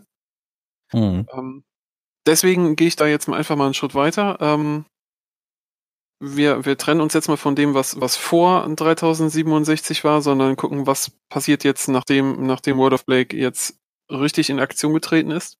Ähm, auf Outreach hat es halt nicht aufgehört. Es gab Operation Steel Hammer 3068, wo World of Blake äh, aktiv ähm, eine der noch wirtschaftsstärksten äh, äh, innere Sphärehäuser attackiert hat, und zwar äh, das, äh, Die, äh, ich glaube, jetzt inzwischen heißt sie äh, wieder Lyranisches Commonwealth. Ja. Wo mehrere ähm, Schlüsselwelten angegriffen wurden. Es ist Hesperus 2, es ist Donegal, es ist Coventry. Das sind quasi die Herzwelten äh, des, des Lyranischen Commonwealth, äh, die massiv angegangen worden sind, auch wie gerade eben erwähnt, mit allem, was, was man gerade da hat, vom Infanteristen bis zum Kriegsschiff, alles draufgeschmissen. Und da ging es halt auch richtig, richtig heiß her. Also die haben sich da nichts gegeben. Lyranisches Commonwealth hat sich da versucht, ganz gut zu halten. Äh, nur dadurch, dass World of Blake halt äh, unheimlich äh, gute Vorbereitung hatte, ähm, haben sie da halt sehr, sehr großen Schaden anrichten können. In der Hochphase dieser Operation äh, ist es auch dazu gekommen, dass Tarkat angegriffen worden ist. Da gehe ich gerne ein bisschen ins Detail rein, weil das eine von meinen, von meinen Gänsehaut-Stories äh, ist, die ich gerne gelesen habe. Ähm, Word of Blake hat äh, eine alte Ikone des Lyranischen Commonwealth dazu benutzt, in Tarkat reinzukommen. Und zwar ähm, haben die es äh, geschafft, ein verloren geglaubtes, äh, verloren geglaubten Heavy Cruiser, äh, und zwar die äh, LCS Invincible, das ist ein, äh, äh, ein Cruiser der Tarkat-Klasse. Das letzte äh, seiner, seiner Art äh, zu finden. Hat es in der Lackierung und den Insignia des neuen Sternbundes lackiert und ist nach Tarkat geflogen. Ohne großartig Wind zu machen. Als man dann nah genug dran war, hat man wieder was benutzt. Was macht am meisten Peng und am besten Menschen ah, auflöschen? Waffen. Genau. Tarkat hat dabei ein paar Vororte verloren. Gut, als äh, als Herzkuritist sage ich mal, okay, sowas nennt man dann ein, ein starker Fall in den Immobilienpreisen. Aber äh, da ging es dann heiß her. Interessanterweise, was ich dann nicht verstanden habe an dieser, an dieser ganzen Sache, weil ich mir gelesen habe, wow, Word of Blake greift Tarkat an. Äh, das ist jetzt, ne, jetzt ist so langsam, jetzt wird es so richtig ernst. Als dieses Kriegsschiff dann äh, effektiv angegangen worden ist von äh, lyranischen Streitkräften, ist der, Pilo, äh, ist der Captain und die Crew geflohen und hat das Schiff im Orbit gelassen. Das klingt sowas nach Costa Concordia. Ja, vor allem dem Schiff würde ich nicht trauen. genau. Fand ich so ein bisschen komisch an der Stelle. Aber na gut, okay. Wenn sie es möchten. Ja, das ist, ein, äh, das ist halt, also im Lyranischen Commonwealth hat es angefangen. Interessanterweise muss man da sagen, äh, das Lyranische Commonwealth war auch nicht gerade unbeschäftigt an der, äh, äh, zu der Zeit. Und zwar wurde sich gleichzeitig angelegt mit der Liga Freier Welten. Ausgehend von der, äh, von der Sky, äh, aus der Sky-Region, äh, die ja sowieso ein bisschen eigenbrötlerisch ist in, äh, im Lyranischen Commonwealth und immer wieder für Ärger gesorgt hat, hat man, äh, hat man unter, unter der Schirmherrschaft der, des, äh, der freien Sky-Bewegung äh, versucht, da ein paar ein paar Welten äh, des, des, äh, des äh, Erzfeindes äh, Liga freier Welten zu klauen. Das ging dann auch da relativ heiß her, wobei man sagen muss, ähm, die Liga freier Welten war in sich zwar schon ein bisschen ein bisschen zerrüttet, aber trotzdem sich einfach, äh, also sie sind nicht gerade wie ein, wie ein Butter, äh, wie, wie ein heißes Messer durch Butter gegangen. Also die Gegenwehr war vorhanden. Ja, das heißt also, an der Front ging es heiß her. Lyranische Allianz ähm, wird, äh, Lyranisches Commonwealth wird von World of Blake angegriffen, greift aber auch gleichzeitig äh, Free Worlds League an. Alles Mittleres drunter und drüber. Das Ganze ging dann in, in mehreren Phasen, alle mehr oder weniger erfolgreich, nicht erfolgreich. Also es hat sich relativ wenig getan an, in der Verlegung der Fronten. Aber warum haben sie beide gleichzeitig angegriffen? Also die Lyranische Allianz, äh, Lyranisches Commonwealth wurde angegriffen von World of Blake. Und ja, yeah, und zur gleichen Zeit hatten sie quasi die freie äh, Free Worlds League schon angegriffen.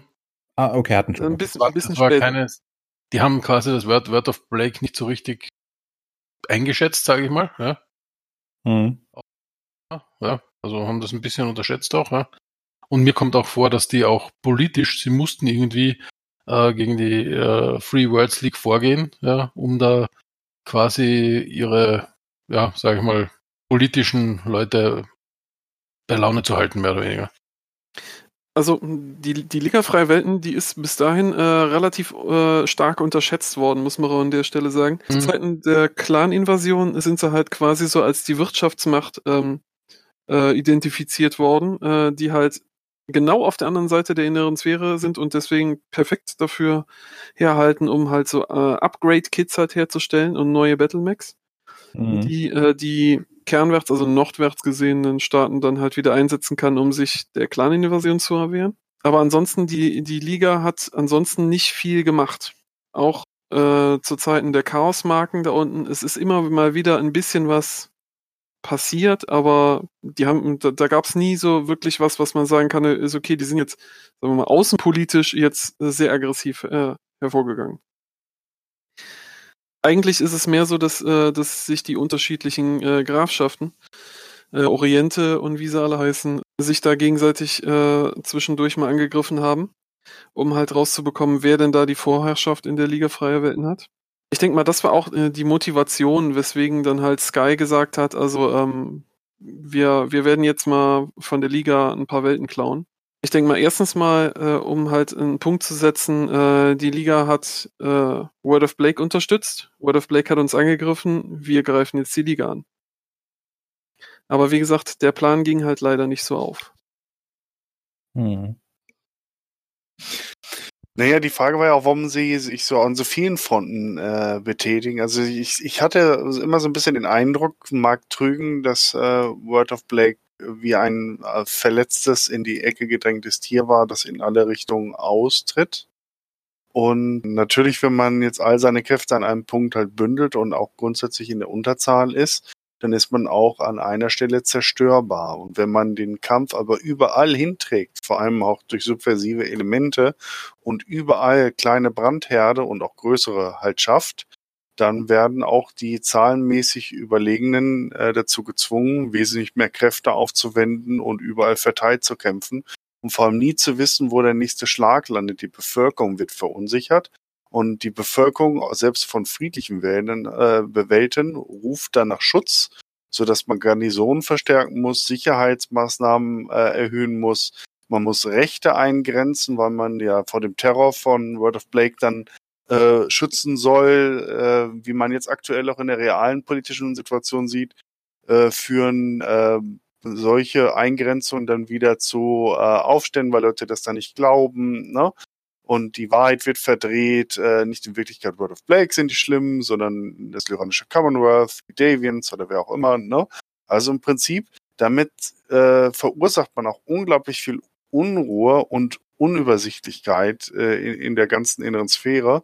Und das ist ja das, was World of Blake auch dann wollte. Die wollte ja die Innere Sphäre ins Chaos stürzen und aus diesem Chaos hervorgehen. Dass das natürlich sehr unwahrscheinlich ist und sie damit eigentlich nur alles in Flammen aufgehen lassen. Naja, mein gut, Hitler hat ja auch Russland angegriffen, nachdem Beispiele gezeigt haben, dass das nicht so gute ist, aber die Leute machen es trotzdem. Ist aber äh, ein, ein, gutes Beispiel. Äh, Word of Blake hat halt auch äh, sehr oft die äh, Taktik verwendet, äh, sich als jemand anders zu tarnen vorzugeben, man, äh, man wäre jemand anders, um dann halt sich in die Position zu bringen, wo man halt mit wenig Einsatz maximalen Schaden verursachen kann. Und ich meine, so haben auch schon Weltkriege angefangen. Genau. Ich, wette, also ich habe da auch einen, einen tatsächlich militärstrategischen Vergleich. Zweiter Weltkrieg wäre was so ein Bereich mit dem ich mich gut auskenne. Äh, der U-Boot-Krieg der deutschen Seite, der war ja eigentlich nach 1943 oder ab 1943 eigentlich verloren. Ne, das, das Ding war durch. Die Abwehrmaßnahmen der Alliierten waren so stark geworden, die Aufklärung, die Versenkungsraten deutscher U-Boote. Trotzdem hat man bis zuletzt den U-Boot-Krieg aufrechterhalten. Da darf man fragen, warum, wenn es eine verlorene Sache war weil man auf deutscher Seite mit verhältnismäßig wenig Ressourcen, man sagt zwar immer 40.000 U-Boot-Fahrer sind in den Krieg gegangen, nur 30.000 äh, 30 sind nicht zurückgekehrt. Das klingt im ersten Moment nach einer wahnsinnig großen Zahl, Vergleicht man jetzt aber die großen Schlachten, Stalingrad, Kursk, äh, die ganze äh, Ostfeldzug oder selbst in Afrika sind mehr deutsche Soldaten verstorben als in äh, sechs Jahren U-Boot-Krieg. Im Endeffekt hat man mit diesen relativ wenigen U-Booten massiv Kräfte auf Seiten der Alliierten gebunden, weil die sich's nicht leisten konnten, auch nur ein U-Boot mal durchkommen zu lassen. Und das ist eine, eine menschenverachtende, aber leider aus militärischer Sicht effektive Strategie. Mhm. Hm. Genau. Hat wunderbar funktioniert, wie man dann später ja dann auch bei anderen Geschichten halt mitbekommt. Plötzlich haben alle Leute überall U-Boote gesehen. Genau, überall U-Boote gesehen. Wie die Verrückten. Mhm. Okay, die haben ja auf Tuka die, die Atombombe geschmissen. Aber nicht direkt auf die Hauptstadt, sondern nur vor Ort. Tukayit, äh, also Takat, genau. Äh, Takat, nicht Tukayit, Takat. Genau, also äh, die äh, ein Takat Class äh, Heavy Cruiser ist mit äh, ist mit ziemlich dicker Bewaffnung ausgestattet. Äh, das heißt also, ähm, die haben sich nicht nur äh, nicht nur darauf beschränkt, halt äh, ein paar Nukes zu schmeißen, sondern halt auch die die reguläre Bewaffnung davon einzusetzen. Äh, navale Laser, Heavy Naval PPCs, im Prinzip alles das, was Klang und Namen hat. Heavy mhm. Naval Gauss, die haben ordentlich was was runterregnen lassen. Um mal so einen Battletech-Vergleich zu machen, also ähm, wer so ein, äh, so, so ein reguläres äh, Longtom-Artilleriegeschütz ins Feld geführt hat äh, auf der Platte, das ist zwar schon ganz nett, aber jetzt stell mal vor, man hat davon halt so eine ganze Kompanie und die schießt halt auf ein Hexfeld. Das heißt, da steht da nichts mehr. Mhm. Das ist halt ein, äh, gehört auch zu einem der größeren Klassen an Kriegsschiffen, die da halt da äh, die man halt so im, äh, im, im Battletech-Universum kennt. Und deswegen verstehe ich nicht, warum der Captain da geflitzt ist, als die, äh, als ein paar Lyranas in den Orbit geschafft hatten. Hm. Naja. Naja. Was ist genau passiert? Also, da ist ein Flugzeug angekommen, hat gesagt Hallo und dann hat er gesagt, ah, ich will was hier weg und unbestätigt nee, das Schiff übergeben. Und das, der ist von, äh, von Luftraumjägern äh, äh, bedrängt worden. Also größere Kriegsschiffe, also Kriegsschiffe gibt es entweder, die sich äh, dediziert um äh, Luftraumjägerabwehr kümmern oder um den Kampf gegen andere Kriegsschiffe. Mhm. Und die Tharkat Class äh, ist, äh, hat relativ wenig Sekundärbewaffnung, äh, um sich gegen Luftraumjäger zu wehren. Mhm. Und äh, deswegen ist es für, für ein paar Geschwader Luftraumjäger ist es durchaus möglich, äh, ein Tharket zu knacken. Mhm. Weil halt so eine, so eine riesen navale Gauss-Mumpel ist zwar ganz nett, ich glaube, die wiegt 10 Tonnen, aber oh. ist halt so ein, so ein Geschütz, das halt, äh, womit man nicht auf Luftraumjäger schießt. Mhm. Okay, also die sind hingekommen, haben es angeschossen und dann hat er gesagt, okay, wir haben verloren und es hat sie genau. abgesetzt. Wie gesagt, ah, meine Güte, gegen die Riff gefahren, na scheiße. Ja. Aber im Prinzip das eines der Ziele, nämlich Terror zu verbreiten, haben sie ja durchaus geschafft. Mhm. Genau, genau, weil, wie, wie schon äh, jetzt einige Male erwähnt, äh, halt diese, diese Zweifel sehen. Mhm. Das ist halt eines der, der Hauptcharakteristiken äh, der Kriegsführung von Word of Blake. Na. Okay. Dann dieser Operationsstilhammer, da haben sie auch noch Donegal angegriffen, glaube ich, ne? Genau. Da haben sie es genauso gemacht oder was haben sie da gemacht? Ähm, nee, äh, Donegal ist, äh, ist strukturierter angegriffen worden. Das heißt, äh, äh, hier sind äh, hier sind, ich sag mal so, normale Battletech-Kriegsführung. Das heißt, es sind äh, äh, die, die Streitkräfte von Blakes Wort sind halt mit einer regulären Streitmacht angerückt.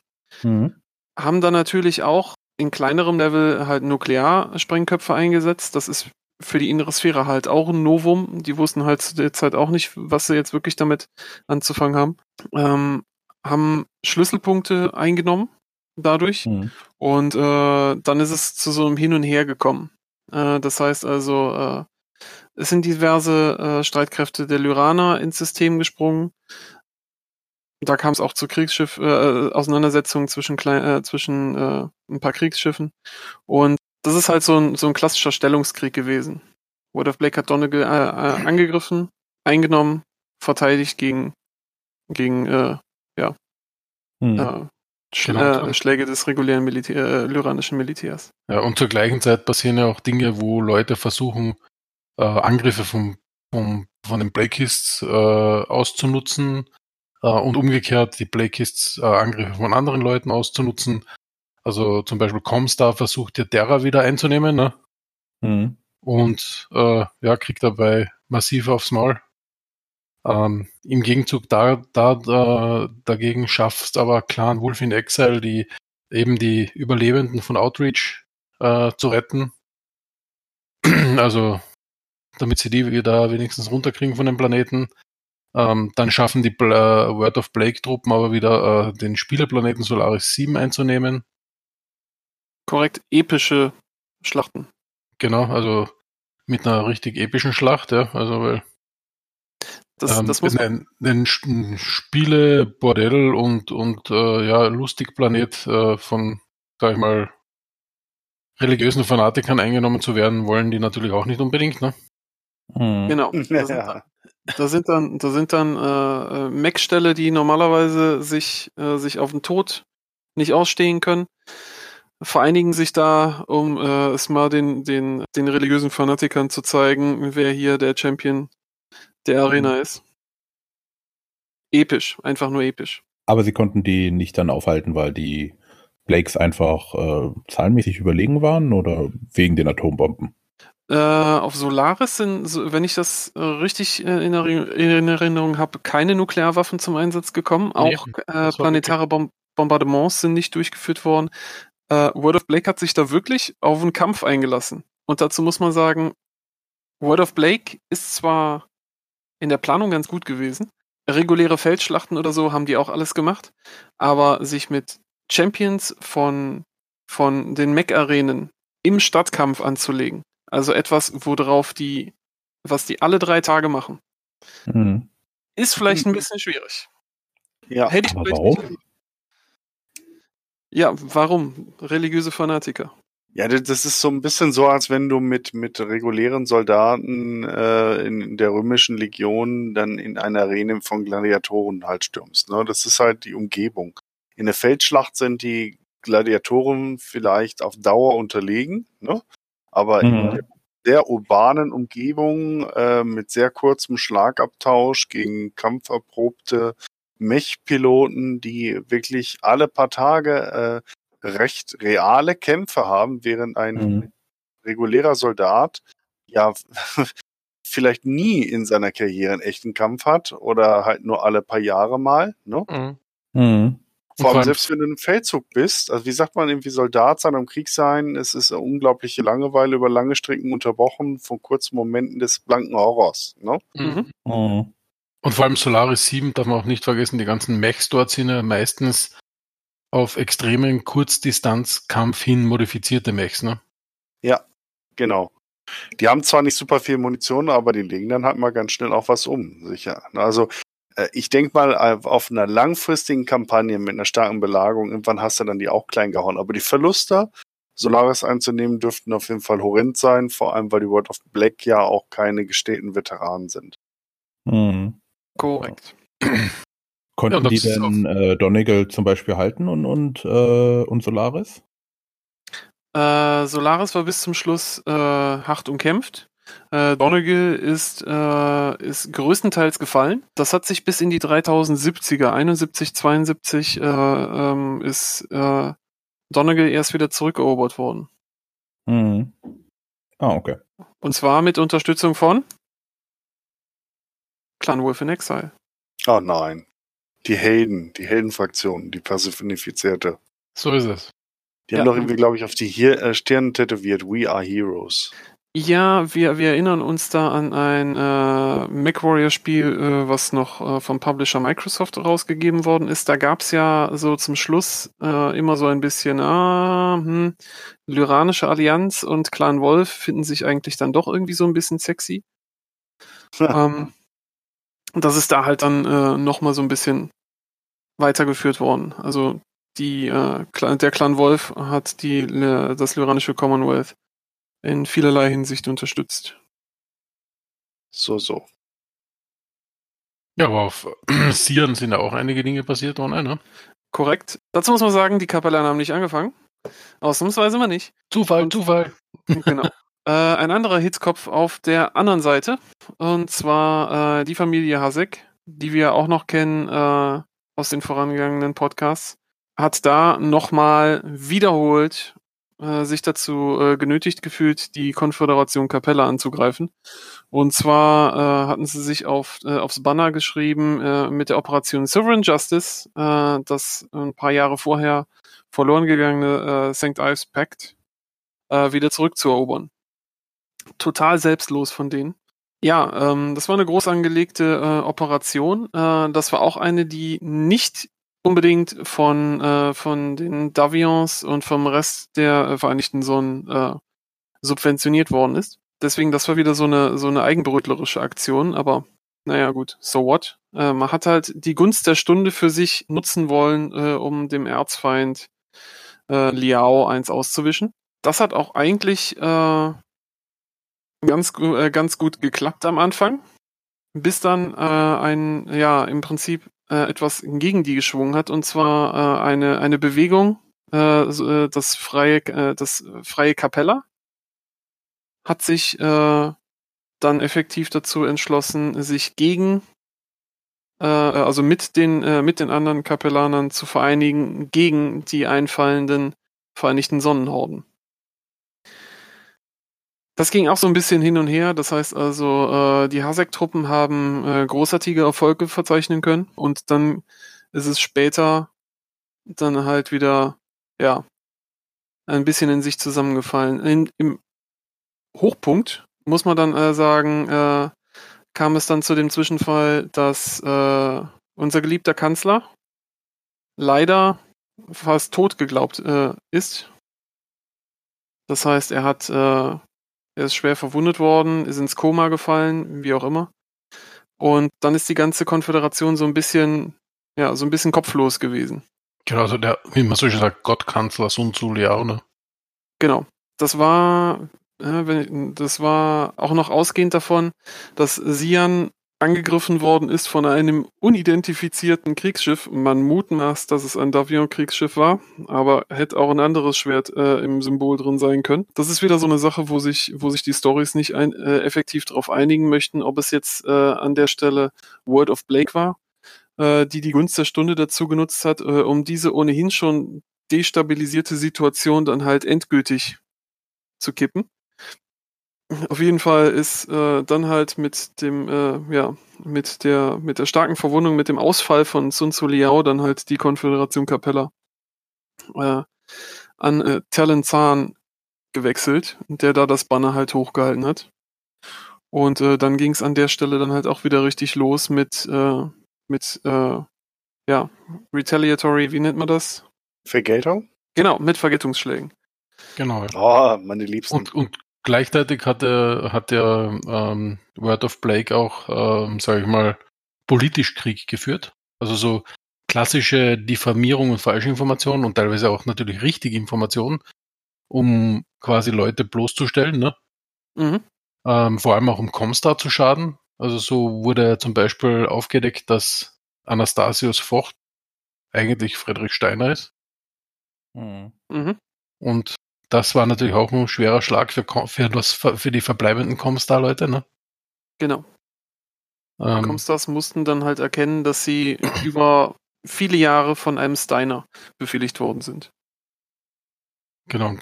Und viele haben natürlich gesagt, dann hinters Licht geführt, weil der ja quasi seine Agenda da durchdrücken wollte, was da, wenn man die Bücher gelesen hat, nicht stimmt, sondern der ist eigentlich schon hinter Comstar gestanden und hinter der Idee, ja. Hm. Naja, er hat ähm. hinter der inneren Sphäre gestanden. Genau. Also er war eigentlich überparteilich das, was Comstar ja eigentlich auch sein sollte. Genau, so ist es. Ja. Also, er folgte dem wahren Geist von Comstar. Genau, kann man so sagen. Ja. Also hat eigentlich nicht im Sinne von Comstar, also nicht, im, äh, Entschuldige, nicht im Sinne von, vom lyrianischen Commonwealth gehandelt. Was ihm dann aber Allein. natürlich massiv unterstellt Allein. wurde mit allen möglichen Zeugs, ne? Also ganz, ganz klar.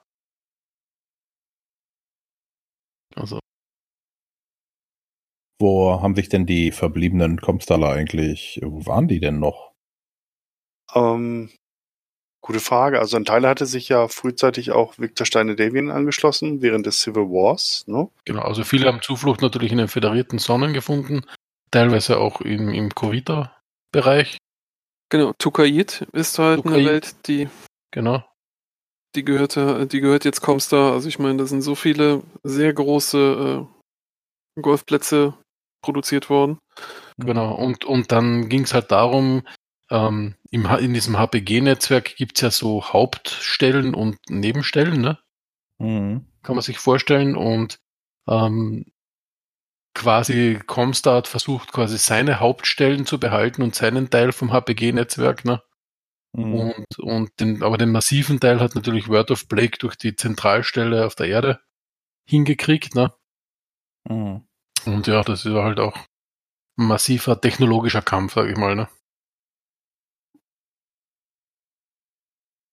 Korrekt.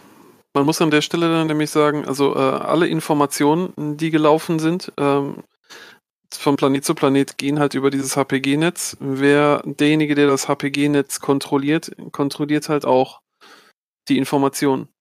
Wenn man weiß, wer wohin geht. Es ist in den Büchern immer wieder beschrieben worden, ähm, man kann sich unheimlich viele Möglichkeiten ausdenken, um, äh, um Nachrichten zu verschlüsseln. Aber Comstar und äh, World of Blake steht denen nichts nach. Ähm, haben da schon äh, Möglichkeiten äh, herauszubekommen, was, äh, welche Nachricht da versteckt worden ist. Ja, und vor allem, äh, sie können ja auch einfach keine Nach Nachricht durchkommen lassen. Ne? Genau, genau. Sie können einfach Nachrichten verhindern. Aber es, es hat auch, sage ich mal, Verschlüsselungsmethoden gegeben, wo die Häuser lange Zeit geglaubt haben, die sind sicher, ja. Also die, die können nicht verändern und auch der Nachrichten vor allem gar nicht so sehr, dass Comstar vielleicht nicht mitlesen kann oder Word of Blake, aber zumindest der Inhalt der Nachricht kann nicht verändert werden. Also wenn die Nachricht ankommt, dann war die auch wirklich die, die der Sender quasi mit der Intention abgeschickt hat. Ne? Und da sind sie dann auch drauf gekommen, das stimmt eigentlich nicht, ne? Sondern auch diese quasi super signierten Nachrichten ähm, hat Comstar und Word of Blake eine Möglichkeit gehabt, dies, den Inhalt der Nachricht zu verändern. Mhm. Naja, was so ein Interdikt anrichten kann, das hat man ja auch wunderbar gesehen am vierten Nachfolgekrieg, als äh, das äh, Vereinigte Commonwealth, aber auch Haus, äh, Steine darunter leiden mussten. Ähm, und sie ja, obwohl ihr Krieg ja militärisch gesehen extrem erfolgreich lief, sie ja aber das irgendwann einstellen mussten, weil ihre Wirtschaft halt auch am Ende war, ne, trotz der Blackboxen. Mhm wollte jetzt gerade sagen, es gab ja noch die Blackboxen vom, von den Deviants und von den Lyranern. Ja. Hatten beide, oder? Ja, ja klar, aber Geschwindigkeit und Datenumfang waren halt nicht das gleiche, vor allem weil vieles für den militärischen Sektor benutzt wurde. Das heißt, der zivile Sektor wurde ja gar nicht bedient dadurch und das ist halt die Wirtschaft am Ende des Tages. Äh, ja, ja, logisch, aber jetzt gerade in dieser Zeit, wo man weiß, dass der Feind ja äh, meine Nachrichten verschickt ähm, hatte, hatten denn auch die anderen Häuser so schon Blackboxen? Ja, also die, die anderen Häuser haben das irgendwann nachkonstruiert. Also die ersten, die es nachkonstruiert haben, waren, war Haus Kurita, ähm, mhm. die an die Technologie gekommen sind, aber ähm, man sagt, dass dann auch irgendwann die Liaos dahinter gekommen sind, frei, freie Welten, weiß ich jetzt nicht, ehrlich gesagt. Hätte ich jetzt nie. anzunehmen, dass sie das auch Aber ich nehme es an, im, im Zuge dieser Austausch und, und dem Bau vom Omnimax, dass sie irgendwann die Technologie erhalten haben. Aber sie waren nicht darauf angewiesen. Ich nehme mal nicht an, dass sie es großartig vorangetrieben haben, weil sie durch die Verbindung zu World of Blake auch äh, da genau. gestellt waren. Ne? Die waren eigentlich da gut gestellt. Und das Problem der Blackboxen war, wird auch relativ gut beschrieben. Ähm, das funktioniert im Prinzip wie ein Faxgerät. Wer es noch kennt. Also quasi äh, eine Seite Text wird eingescannt, so nach dem Motto, und dann verschickt und das auf sehr, sehr langsame Methode. Ja, also der, der Text kommt je nach Entfernung, wo man das hinschickt quasi, ähm, teilweise nach Tagen oder nach Wochen an dort. Mhm. Ja. Und quasi alles, was über eine Seite rausgeht, ist äh, ja absolut irre. Mhm. Das kann man vergleichen mit, ähm, wer Amateurfunk kennt. Ähm, äh, aus Katastrophengebieten gibt es ja oftmals kein Internet oder so. Also jetzt äh, in Zukunft gibt es vielleicht dann Starlink, ja. Aber zurzeit noch schwierig, ja. Hm. Und dann müssen ja teilweise Nachrichten über äh, Kurzwelle oder Mittelwelle übertragen werden. Und da gibt es ein Verfahren, das nennt sich Slow Scan Television. Das hat mit Fernsehen nichts zu tun, ja, sondern da wird quasi oder eigentlich schon, weil es hat, ist eine Art von, von Fernsehsignal, das man übertragt, aber da wird auch quasi in, in den meisten Fällen Blatt Papier unter eine Kamera gelegt und dann äh, Pixel für Pixel eingescannt quasi. Mhm. Und da kann man sich einfach vorstellen, heute, wenn du eine, eine Seite PDF mir verschickst, habe ich sie wahrscheinlich instant hier, bei, auch bei E-Mail oder was langsamer, ne? Ähm, bei Slow Scan Television kann das schon mal acht Stunden dauern, ne? Und genau so, ein, so eine Hinterwäldler-Technologie quasi war das im Vergleich zum HPG-Netzwerk. Kommen wir mal von den technischen Details weg, weil ich glaube, ähm, so langsam kommen wir in Zeitnöte. Ich wollte gerade sagen, dass das jetzt dann abschließen und dann nächste Mal dann den zweiten Teil machen. Genau. Mhm. Ohne lohnt sich denn aus deiner Sicht noch ein zweiter Teil?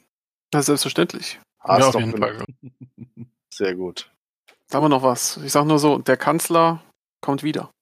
Uh. ja. Star Trek Zitat, we are back. Genau. da bin ich ja mal gespannt. Okay. Ähm, wollen wir jetzt zu dem jetzigen Themen noch irgendetwas dazu noch ergänzen, was wir jetzt vielleicht die vergessen, übergangen haben oder so? Bestimmt reihenweise. Aber hallo. Mhm. Es ist halt schwierig, auch die, also die Informationen zusammenzutragen, äh, ist halt nicht so schön wie bei der vorangegangenen Zeit, weil halt es gibt keine schönen Romane dazu, die kommen jetzt erst und jetzt ist halt so ein, ein Dutzend von Sourcebooks, mhm. wo man sich das im Prinzip so Zeitungsausschnitte mäßig zusammensuchen muss. Genau, und auch die Romane, die jetzt rauskommen, von meiner Seite aus, manche davon sind gut, äh, manche davon muss man sich, muss man sich aus Interesse durchkämpfen ein bisschen. Ähm, also dass da, auch da muss man ein bisschen was überbrücken, sage ich mal. Mhm. Also das ist, ich sag, viele Battletech-Romane bis, sage ich mal, ähm, zum, zum Civil War, äh, also zum Fatcom Civil War, ähm, da hat es wenige Romane gegeben, die ich komplett schlecht fand. Ja? Also, oder wo ich mich wirklich durchquälen musste. Sondern auch alle Sideplot-Romane um, um irgendwelche äh, Söldnerregimenter oder sonst irgendwas habe ich eigentlich alles relativ schnell verschlungen, sage ich mal. Außer Fernes Land. Hey! Ja. Fernes Land, ich habe ihn sogar zweimal gelesen. Ich finde ihn gut. hm. Ich finde äh, ihn gut. Äh. Ist ein guter Roman. Er ist halt nicht klassisch Battletech. Mhm. Was ist ja. Fernes Land? Wenn man es wenn unter, unter der, also ich habe ihn damals gehasst, wie ich es das erste Mal gelesen habe. Und ich habe ihn jetzt vor, ich glaube, ein oder zwei Jahren wieder gelesen weil ich mir gedacht habe, tust da einfach nochmal an. Und wenn man es dann aus einem anderen Blickwinkel wieder liest, ist es eigentlich gar nicht so schlecht. Ja. Aber ja. Also er, er schlägt halt für dich, Icker, aus der Rolle, weil da geht es um eine extreme Sidequest. Und zwar geht es um ein Sprungschiff, das durch einen Fehler oder durch einen Unfall einen Fehlsprung hat und auf einer anderen Welt landet. Und zwar zufälligerweise auch äh, auf einer Welt, wo vor hunderten von Jahren schon mal ein Sprungschiff gestrandet war, gestrandet war. Und äh, dieses äh, erste äh, Sprungschiff war Militärs aus Haus Kurita und Draconis-Kombinat, aber aus der Zeit, bevor es Battlemax gab. Mhm. Und diese Kultur ist mittlerweile noch weiter, also technologisch degeneriert, so dass sie ihre Panzer, die sie damals hatten, inzwischen mit, mit Dampfmaschinen betreiben und in verschiedene Lager verfallen waren. Also drei Häuser, die sich sozusagen auf diesem Planeten bekriegen und damit den Nachfolgekrieg in Kleinheit dann äh, nochmal nachvollziehen. Und äh, die Söldner, die jetzt dazugekommen sind mit einer Dest-Einheit im Schlepptau, kommen halt in diese Situation herein äh, und bringen natürlich ihre Mechs mit äh, und äh, sind auf einmal die Herren der Welt sozusagen. Und die verschiedenen Parteien buhlen um deren, äh, ja, sag ich mal, ähm, äh, Unterstützung. Und was halt noch dazu kommt, und das ist, was vielen nicht gefallen hat, das ist eigentlich der oder einer von zwei Romanen, wo Aliens vorkommen. Wenn jetzt auch keine Hochkultur, sondern so äh, so Art halbintelligente Vogelwesen, die in Schwärmen leben und wie Straußen eher aussehen. Die spielen keine so große Rolle in dem Buch, sondern zentral geht's wirklich um diese drei Siedlungen und diese Desk-Kommandos, die versuchen in diesen zunehmenden Wirren zwischen den vier verschiedenen Söldnern. Das sind Panther, eine Javelin, ein Locust und irgendwie Phoenix Hawk Lamb, genau. Ne? Mhm. Mhm. mhm. Und der, der Kommandeur der Söldnerlanze, der den Phoenix Hawk Lamb hat, der ist halt ein ziemlicher Wichser. Und er versucht die Situation natürlich maximal für sich äh, auszuschlachten und diese Spannung innerhalb der Söldnereinheit mit den Desk-Kommandos nimmt halt zu und dann äh, will ich das Finale nicht verraten. Aber äh, ich finde es gut, vor allem weil es halt so verschiedene interessante Ebenen, was ist, wenn so ein Fehlsprung mal passiert, was passiert mit den Leuten, Was ist, wenn verschiedene Zeiten aufeinandertreffen, äh, noch vor der Battletech äh, oder vor der Mech-Phase? Und was passiert mit Technologie, die halt auch dann überhaupt nicht mehr gewartet kann, wert werden kann? Und mhm. halt, mhm. vor allem sie haben auch irgendwann keine Munition mehr. Gerade die Javelin hatte immer mal ein Problem, ne? Mhm. Und das fand ich so die interessante Mixtur und haben so ein bisschen Alien. Also ich, ich mochte es, aber ich glaube, viele Leute haben gedacht, okay, es kommt ein neuer Battletech-Roman und man war darauf geeicht. Die großen Schlachten und Erlebnisse der Sphäre und das war halt eine extreme Sidequest. Und gerade die Vogel-Aliens sind vielen Leuten sauer aufgestoßen. Aber wie gesagt, ich mochte das Buch damals und ich mag es heute. Hm. Genau. Ich habe es damals gehasst und finde es heute ganz so. Bei mir war es bei den Camachas Caballeros so. Ich habe die damals gehasst und heute finde ich sie eigentlich ganz okay. Also sie sind interessanter Farbtupfer. Mhm. Aber damals habe ich sie echt gehasst. Ich glaube, man genau. nennt Altersmilde. Wie sagt man so schön? Jedem Tierchen sein Pläsierchen. Genau. Mhm. Genau. Man muss ja ein paar Guilty Pleasures haben. Gut, dann würde ich sagen, ähm, wir äh, machen das nächste Mal weiter. Wir machen jetzt gleich noch einen neuen Termin aus. Ähm, auch in der Hoffnung, dass es jetzt nicht so lange dauert. Ähm, wir sind ja nicht irgendwo in weiten Urlauben. Genau. Dann ähm, danke ich dem großartigen Story. Danke, Story. Danke, Hoshi. Sehr gern. Und danke natürlich, Onai, auch für die Vorbereitung, die du auf dich genommen hast. Klar. Dann Gut geölte Stimme. Genau, sowieso. Dann danken wir allen unseren Zuhörern. Wenn ihr Fragen, Wünsche, Anregungen, Kommentare habt, schreibt uns äh, irgendwo an. Forum, E-Mail, äh, nee, Forum haben wir nicht, äh, Homepage, E-Mail, Facebook, sowas. Und bis zum nächsten Mal. Ciao. Servus. Ciao. Ciao. Well, everybody, this podcast has been terminated. But rest assured, the Battletech podcast will be back. Shutting down.